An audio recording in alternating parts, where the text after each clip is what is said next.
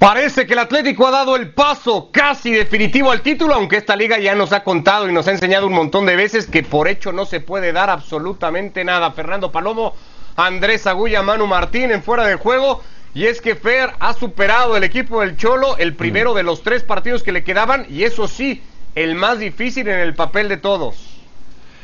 Qué gusto saludarles y, bueno, creo que la reacción, eh, arrancamos por el final, porque creo que nos tenemos que ir a la reacción del Cholo Simeone, que no recuerdo haberle visto en este torneo una reacción semejante a la que tuvo hoy cuando el árbitro señaló el final del partido.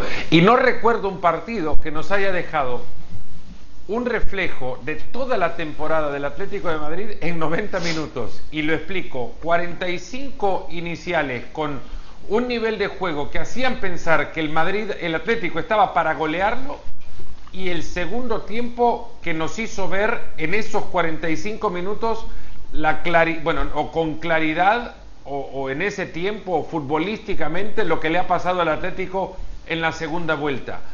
Un equipo que termina contando con Oblak como gran figura, que además termina siendo la figura del partido, que pudo golear en la primera parte, pero abraza a su arquero en la segunda. Ese es el Atlético de Madrid de esta temporada. Ese Atlético que sacó esa enorme ventaja en la primera mitad y que ahora se está mordiendo las uñas, no comiéndoselas porque ya no tiene, mordiéndoselas en el cierre de esta, de esta liga. Bueno, queda la frase de Coque, Manu, ¿no? Para, como para entender lo que es el Atlético. Dijo Coque después del partido, es que si no sufrimos no seríamos el Atlético de Madrid. Simeone también dijo, no debíamos haber sufrido así, pero es que al final es eso, es el Atlético de Madrid. ¿Qué tal? ¿Cómo estáis? Es el Pupas. En los 80, los 90 se le llamaba el Pupas porque siempre llegaba muy lejos, pero al final algo le pasaba que estropeaba todas las ilusiones y todas las esperanzas. Es el ADN del Atlético de Madrid. Se dice que el Real Madrid es el gen competitivo y el gen del Atlético de Madrid es el del sufrimiento. Lo ha explicado tan perfecto Fernando que era lo que la, idea que yo tengo de este partido, que hay poco más que añadir. Un Atlético de Madrid en el que se ha visto lo mejor de este equipo, que es capaz de hacerlo, como se le vio en el Camp Nou, y lo peor de este equipo y lo que más se le critica muchas veces al Cholo, que es cuando se echa atrás y se asusta de los rivales. Y eso es lo que hemos visto hoy frente a la Real Sociedad.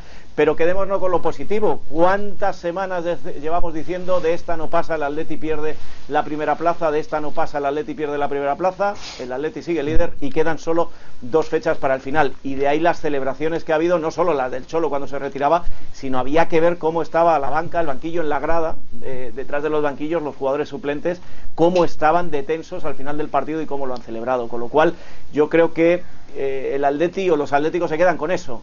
Quedan seis puntos, le llevan ya cuatro al Barcelona, vamos a ver qué hace mañana el Real Madrid. Quién sabe si el domingo por la noche el Atleti está celebrando el título. Eh, no sé si decir justificadas, Andrés, pero esperadas por lo menos esas, eh, esos ratos del segundo tiempo, entendiendo que era el Atlético y entendiendo lo que al final se estaba jugando y ante el rival que se lo estaba jugando, el Atlético de Madrid, que el partido haya terminado así, digamos que era hasta cierto punto medio previsible de alguna forma. Sí, ¿qué tal? ¿Cómo le va? Un saludo, un abrazo grande para todos. Es previsible no solamente por, por el Atlético, por su historia, porque si no jugamos y no sufrimos no somos el Atleti y por todo eso que se ha dicho. Eh, es predecible porque es lo que ha venido haciendo el Atlético en este último tiempo. Arranca medianamente bien los partidos, los compite con intensidad, muchas veces se pone en ventaja y después le da ese, ese vértigo a ganar bien y termina retrocediendo, cediendo el protagonismo. Y a diferencia de las mejores versiones de los Atléticos de Madrid y el Cholo Simeone, este no se siente cómodo en su campo defendiendo y entregando la pelota. Este no es un Atlético de Madrid que, que le puede dar la pelota al equipo rival y simplemente plantarse en la puerta del área y ser feliz defendiendo sin que le generen situaciones de gol. Entonces se generan estas situaciones dramáticas del final, como bien decían eh, los tres, y por eso a dos fechas del final, con seis puntos, y aunque hoy se puede dar ese escenario de que el Atlético de Madrid salga de campeón el, fin de semana. También es cierto que el, Atlético de Madrid se posiciona para sufrir cada partido y no porque sea el Atlético y no porque sea su historia, es porque este equipo no es capaz de solventar un partido con comodidad. Ha llegado a este punto donde le da tan, y lo decías el propio Simeone con otras palabras en la conferencia de prensa, cuando habla de, la tensión, del sufrimiento, de la autocrítica, nada, se dan cuenta que ellos mismos estaban a punto de, de tirar la liga, que todo el mundo puso en duda la personalidad de este equipo. Y hoy volvió a dejar las mismas dudas que siempre, con el convencimiento del primer tiempo, pero las mismas dudas, solamente que hoy aguantó. Así que habrá que seguir esperando ha ganado una final, ha dado un paso gigante, le quedan dos más y por lo que vimos hoy no podemos decir que hay absolutamente nada sentenciado. El Atleti va a seguir sufriendo y va a seguir trabajando y va a seguir jugando un fútbol que por momentos puede ser brillante, pero que, repito, se aleja mucho de aquel Atlético de Madrid que le encantaba no tener la pelota. Este lo sufre. Pero el, el Atlético de Madrid de esta temporada, si de algo puede presumir, aunque presumir de esto lo pongamos entre comillas, es de haber mantenido la línea. Este Atlético de Madrid ha sido el mismo, del principio hasta el final. Un equipo, como bien dice Andrés, que no es el que se encontraba cómodo cediendo la pelota, pero es un equipo capaz de, de hacer grandes primeras partes e irse atrás en la segunda mitad. Un equipo que no ha variado, ha mantenido más o menos una línea constante durante todo el campeonato. Sus perseguidores, que tienen por cierto tres veces más de presupuesto, son equipos que han tenido, han combinado rachas horribles con rachas muy buenas. Incluso cuando el Atlético de Madrid deja perder esa ventaja de 11 puntos, no la deja con partidos muy distintos a los que venía haciendo cuando la consiguió. Y esto también no sé si es un mérito, pero es un, un detalle, un, una característica de este nuevo Atlético de Madrid de esta temporada del Cholo Simeone. No nos olvidemos una cosa que a mí me gusta recalcar. El año pasado, cuando el Cholo dijo es una temporada de transición, le querían matar. Pero si nos damos cuenta, lo que consiguió el año pasado, renovando la cara, lavándole la cara a este equipo y dónde ha llegado este año, era cierto. El año pasado fue un año de transición donde se cambió parte importante de la plantilla para poder seguir hasta donde se ha llegado este año en, en, en, las instancias que estamos a dos fechas del final, con lo cual creo que dentro de que no nos guste el fútbol que hace el Atlético de Madrid, tiene mucho mérito que este Atlético de Madrid esté aquí. Y no sí, creo, sí, si ver, hablamos... para ir con Manu, para ir con, Manu, con, con, con el lado que, que, tira Manu ahora, eso de que no nos guste o nos guste o no el, el fútbol del Atlético de Madrid, creo que nos genera expectativas. Eh, el fútbol, el, el, Atlético de Madrid, por el plantel que tiene, genera unas expectativas que no condicen al fútbol que termina gestando. ¿no? Si, si en un plantel a donde la bandera de la renovación y este, esta etapa de transición era un jugador de 125 millones de euros como Joao Félix, para muchos candidato a ser una de las grandes figuras jóvenes del fútbol en Europa, ahora ha sido relegado al banquillo, pero probando también en infinidad de ocasiones que tampoco está para abanderar el fútbol ofensivo que pretendería encontrarse el Atlético con una figura como él, ¿no? Eh, acompañando, no estando en contra de lo que dice Manu, es cierto, hay un fútbol que uno se genera por la expectativa del plantel que tiene, que al final luego no pasa tanto por el cholo invitarlos a ellos a jugar de una manera, porque tonto sería irte a comprar un pantalón corto cuando lo que necesitas es un saco, ¿no? Y, han ido a comprar a Joao Félix para que obviamente el Atlético progrese y dé esos pasos que lo lleven a instalarse en el campo del contrario. Pero luego va por los jugadores. Yo, yo entiendo que acá muchas veces, y, y, lo decía Marco Van Basten, el fútbol ahora se ha convertido mucho en la atención a los entrenadores, a los técnicos, pero los que siguen jugando son los jugadores, son los que están ahí en la cancha. Y alguna vez tendríamos que decir también, no es el fútbol del cholo, es como algunos jugadores eh, no logran interpretar también su propio fútbol dentro de la estructura del Atlético de Madrid. En el, pero ahora, caso de yo, Andrés, lo que podríamos añadir es que lo que te dicen desde el vestuario es que habría que verle entrenar. Y eso es lo que tiene muy enfadado al Cholo y eso es lo que provoca que ni eh, Joao Félix entienda al Cholo ni el Cholo entienda a Joao Félix y que Joao Félix ningún jugador en la, en la ningún jugador se va a, a ningún jugador se gana el puesto solo por su nombre y menos con entrenadores con, con la no, convicción como el, como el Cholo Simeone. Solo un pequeño paréntesis. La Copa eh. Alemana se juega este jueves. El Arbe Leipzig tiene 3, 4, 5 nombres reconocibles. Hoy Julian Nagelsmann ha dejado fuera a Angelino porque Angelino no se ha entrenado bien en los últimos días. Porque Angelino no ha mostrado actitud y personalidad en los últimos entrenamientos y lo dejó fuera de la convocatoria y se juega la final. Puede ser el primer título de Nagelsmann y Angelino es uno de sus cuatro mejores jugadores y lo dejó fuera. Esa es la convicción de técnicos que creen que primero va el colectivo y no, no el nombre del jugador.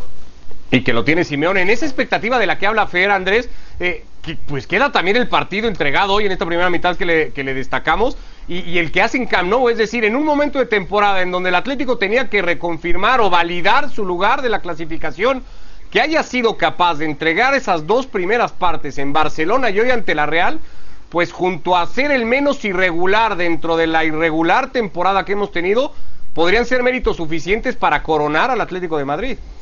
No, acá no le vamos a quitar mérito al Atlético de Madrid en lo más mínimo porque eh, también en realidad el Atlético de Madrid por un lado se siente orgulloso de la personalidad de su equipo y contrata y sostiene a Simeone porque, porque sabe que quiere jugar a esto. Yo sí veo una variante y una diferencia del Atlético de Madrid de principio de temporada a este Atlético de Madrid de hoy. Yo, yo notaba al Atlético de Madrid de principio de temporada que le gustaba más un fútbol ofensivo, que le gustaba más tener la pelota, que ponía, y lo sigue poniendo jugadores, y, en algún momento lo debatimos, de interiores hoy no, pero Lemar ha jugado de interior, Llorente ha jugado de interior, con mucha llegada, con mucho ataque, y eso significó que la mejor parte de la temporada de Suárez en cuanto a su capacidad goleadora era cuando el Atlético de Madrid en esa primera mitad de año se sentía cómodo con la pelota atacando y jugando en campo rival. Después, cuando empezaron a aparecer, cuando cayó en un bache como todos los equipos en, esta temporada han caído, y empezó a dudar de ese fútbol ofensivo, que empezó a jugar un fútbol más por momentos defensivos o sin poder ser consistente en los 90 minutos de ir a buscar adelante, le empezó a costar más a Luis Suárez, por eso los goles han caído de Luis Suárez, porque dejó de ser el delantero que la terminaba empujando cuando el equipo se instalaba arriba, a un delantero que tiene que aguantar un equipo que por mucho tiempo contragolpea o le tira pelotazos y que ya no... donde pasó con una gran cantidad de jugadores contagiados por COVID y que no, solamente es el contagio, es que después les, les cuesta recuperar su nivel. Totalmente de acuerdo, pero hay, ahí ha demostrado algo que más allá de las formas de más ofensivo, menos ofensivo o de tener algunos momentos como hoy de equipos que por momentos son capaces de atacar muy bien y que después se dedican a defender, hoy y el otro día contra el Barcelona está mostrando personalidad que al final de cuentas a esta altura con personalidad va a ganar mucho más que con fútbol cuando quedan dos fechas para terminar un campeonato y está dependiendo de sí mismo y tiene el título a jugarse en su propia mano. Ricardo, ahora estamos hablando de un equipo que enfrentó a la Real Sociedad que pelea por Europa. Es cierto que la Real no jugó la primera media hora, quizás extenderle un poco más el tiempo en la primera mitad con, con, eh, con, la imagen o el reflejo de un equipo que pelee por esa posición, que parecía que la Real eh, e Imanol estaban pensando más en los dos partidos siguientes en el calendario y no tanto en el partido que estaban jugando ahora en el, contra el Atlético, peleándose un puesto en Europa League para la próxima temporada, pero que visto el calendario y pensando que era Atlético de Madrid contra la Real Sociedad, que este análisis también yo lo habría imaginado incluso con la Real peleando como terminó peleando la segunda mitad. O sea, con el Atlético sufriendo mucho más en el partido, lo que te deja la sensación de, quizás un, Atlético eh, camaleónico, incluso en 90 minutos, es la comodidad con la que llegó a jugar la primera parte. Una temporada marcada, Manu, también mucho en las individualidades de este equipo y ahí tendría que estar Llorente y ahí tendría que estar un rato Luis Suárez, aquel comienzo de temporada, Correa con sus ocho goles a los que ya llega hoy, su máxima cantidad, eh, la temporada de Carrasco, ¿alguno destaca, Oblak desde luego como siempre y las garantías bajo palos, ¿alguno destacándose por encima? Sí, sí, yo destacaría a Llorente, porque ha sido la, gran temporada de Llorente. De Luis Suárez lo esperábamos y esperábamos también a lo mejor el bajón por edad, por, por cansancio. Carrasco ha vuelto a ser el de la primera época, el que antes de perderse por el dinero y marcharse a China, y, incluso en aquella época no, no, brilló tanto como esta temporada, pero, pero ha sido el Carrasco que, que esperábamos. De Correa, que decir, eh, es el chico que nunca cuenta y, acaba quedándose y acaba marcando goles. Pero de, de, la nueva posición, de cómo ha jugado la temporada y de cómo se está comportando eh, Llorente, para mí, junto con Oblak, son la clave de este Atlético de Madrid por encima del resto de nombres. Tripié, que tiene, alterna grandes partidos con partidos malos, eh, la defensa no termina de convencerse desde que perdió a Godín con ninguno. Jiménez, que era el que más le convencía, se le lesiona. Es decir, son muchos factores ahí que hacen todavía engrandecer más la figura del chico joven, como le llama un amigo mío, el, chico de moda, y ahí es ahí, ahí le tienes, y es una de las esperanzas incluso de la selección española para, para la Eurocopa. Yo me quedaría con él. Y en cuanto a lo que decía antes Andrés de un equipo que empezó la temporada más valiente y demás, es cierto. Pero si repasamos las últimas temporadas del Cholo Simeone, como se le exige por fichajes y porque la gente quiere un, Atlético de Madrid un poquito más alegre, que no es, no es algo que vaya con su historia. El Atlético de Madrid históricamente es un equipo que ha jugado a la contra, que le ha regalado el balón a la contra, históricamente, hasta con Luis Aragonés y me, y me retrotraería mucho más. Siempre empieza en las últimas temporadas con esa alegría y a la décima jornada vuelve al, al, guion habitual del Cholo Simeone desde que llegó al Atlético de Madrid. Y eso es algo que le ha ido dando resultados, aun aceptando que en esta recta final de temporada frente al Barcelona y la Real Sociedad ha vuelto a jugar las primeras partes, que no el partido completo, como jugaba en, en el inicio de esta temporada. El resultado obliga al Madrid a tener que ganar mañana en el campo del Granada. Lo hace en una convocatoria a la que Zidane o en la que Zidane vuelve a tener bajas. La de Marcelo, la última, va con cuatro defensores a enfrentar el partido. Eh, que, podría ya empezar a marcar rumbo y si no es ahora será el fin de semana cuando el Atlético se mida a los Asuna y trate ya de ponerle punto y final, cerrojazo a, a una temporada que ha tenido mucha drama, emoción y también habría que decirlo inconsistencia. Si nos quedamos con esa palabra, Andrés, la de la inconsistencia, bueno, esa ha vuelto a aparecer en la lluvia hoy, que no sé si más allá del resultado se puede quedar con algo más, porque el partido en sí no le ha favorecido, insisto, por lo menos no en su desarrollo, y luego tampoco le ha ayudado el resto de combinaciones. Sigue fuera de Champions, más allá de haber ganado hoy.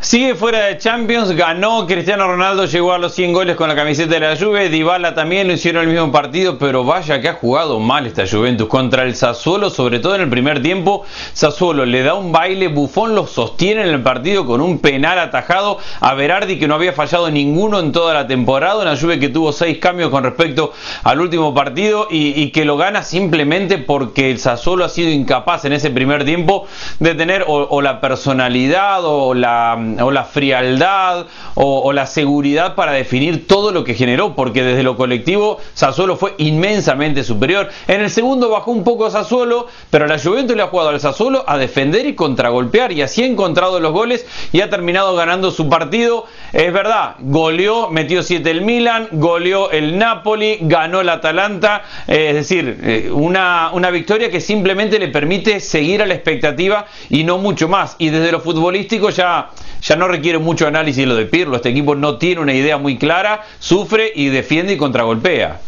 Mira el 11 que tenía en la cancha. Yo creo que es lo más cercano a lo que uno desde lejos podría haber elegido como el mejor equipo que puede parar en una cancha cualquiera sea el técnico de la Juventus. Y si hay resultados mentirosos, este.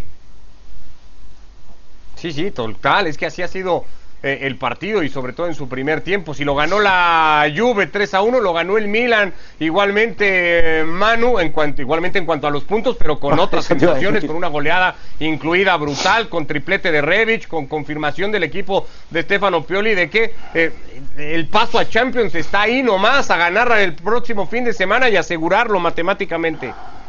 Y fíjate que el, viernes de la semana pasada decíamos, cuidado con este Milan que no está terminando de rematar la faena, no está terminando de rematar la temporada. Venía de unos resultados un tanto que hacían dudar y yo era de los que pensaba que la Juve se iba a imponer sobre el, sobre el Milan y sin embargo los dos últimos partidos ahí le tenemos. Los siete goles de hoy, la victoria frente a la Juve, creo que tiene mucho mérito lo de este Milan, sobre todo en la recta final de temporada, lo que está consiguiendo y más allá de lo anecdótico de los siete goles, hoy estaba claro que era un equipo distinto al que habíamos visto en esas jornadas que digo que parecía que iba un poquito cuesta abajo. Bueno, pues mira, ahora eh, vuelve a la Champions, vuelve a ser el, equipo que fue y, a ver qué es lo que puede dar de sí. Es bueno, que el Milan es un equipo que, y, y, por eso perdón Ricardo, por eso generaba dudas, tiene menos talento que los otros que están ahí arriba, un técnico menos probado, ha sufrido con las lesiones toda la temporada y hemos esperado todo el año que se vaya cayendo, pero si hay algo que ha mostrado este equipo, más allá del talento, del técnico, de la profundidad, es que tiene personalidad y convicción y creo que en esa personalidad y en esa convicción es que ha logrado sostener un ritmo que era inesperado para este tipo de plantel. Bueno, habla, justo iba a eso, ¿no? Hablabas de personalidad con el Atlético. Bueno, hacer 10 goles en los últimos dos partidos, eh, tomando en cuenta que un rival fue la Juve y que te estás jugando la clasificación, sí, solo sí. se puede entender desde la personalidad que Pioli le ha eh, podido dar a este equipo. Eh, no, no es personalidad, es mucho más que eso. Lo del Atalanta, Fer, es un fútbol ya confirmado en, en uh -huh. sensaciones, en estilo, en generación, que lo va a poner también con todo merecimiento en Champions y hoy la victoria ante el Benevento también prácticamente lo confirma. Maravillosa definición la de Luis Muriel en el arranque del partido, espectacular el gol. Bueno, la, habilitación fue fantástica, pero la definición del colombiano fue maravillosa. Hablando de la definición de esta, de esta liga y de los puestos de Champions, atentos con el partido de la fecha 38. Se viene un biscoto maravilloso entre Atalanta y Milan. Juegan la última fecha, imagínense si no pueden llegar a arreglar o acomodar el resultado para que los dos salgan beneficiados de esto y más de uno, bueno, bueno, más de uno pensando en la lluvia directamente sea el gran perjudicado de, de del Luego me cruce criticas que- a mí cuando hablo de teorías de conspiración, ¿eh? Eso es una teoría de No, es que esto conspiración se ha contra dado la en fútbol. ¿Cuántas veces no se ha dado en el fútbol que dos equipos vengan y, y convengan No, no, además total. cuál es el resultado que les conviene? Pero eso es parte de la- del, del deporte mismo. 0 a Lo que 0 hablaba- Fiorentina Cagliari hoy por la tarde sin ir más lejos, Fer. No hay que buscar Bueno, mucho. Lo que hablábamos el otro día es la, en la conspiración de organizaciones para ir en contra de un club. Eso es más cerca de un trato mafioso, lo que proponías vos el otro día. No, no, bueno, que, que- que existe también O y que está, ¿no? Y de las sé, que bueno. y de las que el deporte y el fútbol da- dan un montón de cuenta de todas ellas y ahí están los registros. Pero cuando, bueno, cuando la palabra biscotto ha trascendido al italiano y ya es lo que se usa en el resto del mundo, mal lo tienen que llevar en Italia eso, ¿eh? sí, sí, Sí, seguro. pero Bueno, Eso se conoce de toda la vida, pero, pero no es solamente en Italia. En Italia es parte de la cultura, además, de la cultura del fútbol. A ver, ¿cuánto, cuán- ¿cómo quedamos en la primera vuelta? ¿Qué nos podemos hacer para ayudarnos en la segunda los dos? victoria de la Lazio igualmente que de lo la primera española con esta Gol en el último minuto de la Lazio. Gol en el último ahí minuto. y que además Andrés se combina con que la Roma pierda con el Inter y, y- y que José Mourinho es muy probable que no dirija en Europa la próxima temporada.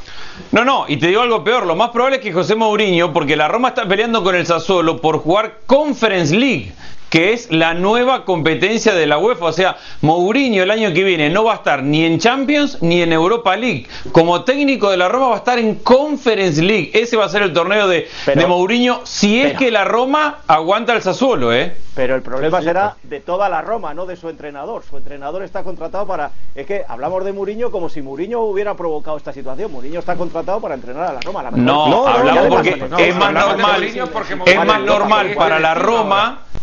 Es más normal para la Roma este reto, conociendo que la gran posibilidad existía cuando asu- asumió que no jugara la Champions. Claro. Bueno, ahí, ahí No, no. radicaba el margen del Ni rendimiento de Champions, ni Mourinho, probablemente ahí radicaba la sorpresa de la decisión, ¿no?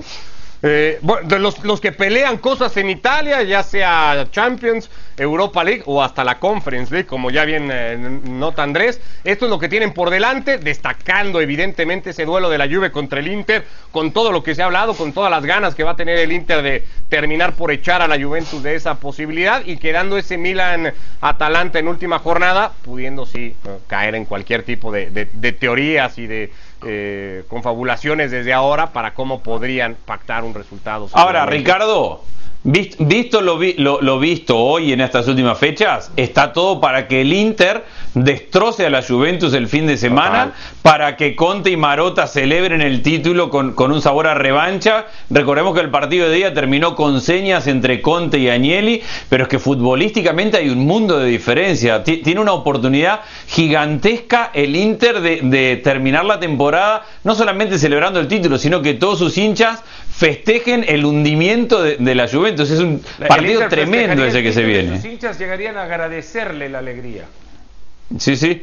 Ah, Así que eh, hay un escenario para un partido porque el nivel futbolístico de uno a otro hace que hoy el Inter pueda tranquilamente pensar que lo puede hundir a este, a este Juventus. ¿eh? Si el Sassuolo lo bailó el primer tiempo, Sí, sí, total. Es que cualquier otra Ojo. cosa que no sea una victoria del Inter se entendería como una sorpresa mayúscula, ¿no? En, este En Italia, temporada. en Italia han hablado muchísimo y se ha hablado muy poco afuera también, pero en Italia han hablado muchísimo de cómo Cristiano Ronaldo se perdió el entrenamiento de, de- el día de ayer o hace dos días y, y lo utilizó para ir a, a Maranello a las instalaciones de, de Ferrari eh, para acompañar a, a los dirigentes a, a- de, de, de FIA, El bueno, eh, eh, para acompañarlos y alejarse del entrenamiento, que hubo eh, medios de comunicación que, sin citar fuentes, pero declarando que eran del vestuario de la Juventus, que estaban molestos con lo que consideraban un gesto totalmente individualista en el peor momento de la temporada. Sí. Y que también podría abrir ya muchas interrogantes sobre el futuro de Cristiano de cara a la próxima El futuro de temporada, Cristiano está al lado de los Agnelli, no está al lado de otro de, de- de nadie más, y nadie más le puede pagar lo que le pagan, y además ya es socio de ellos, y cómo no lo va a Sí, hacer. si es que- si es que va a ser el problema de tantos esta- esta temporada. un entreno para ir a ver la Ferrari. Aún sin tantos Champions, o sea, Cristiano va a seguir, Manu, en. Turín. ¿Perdón? ¿Decías, ¿Perdón? Manu?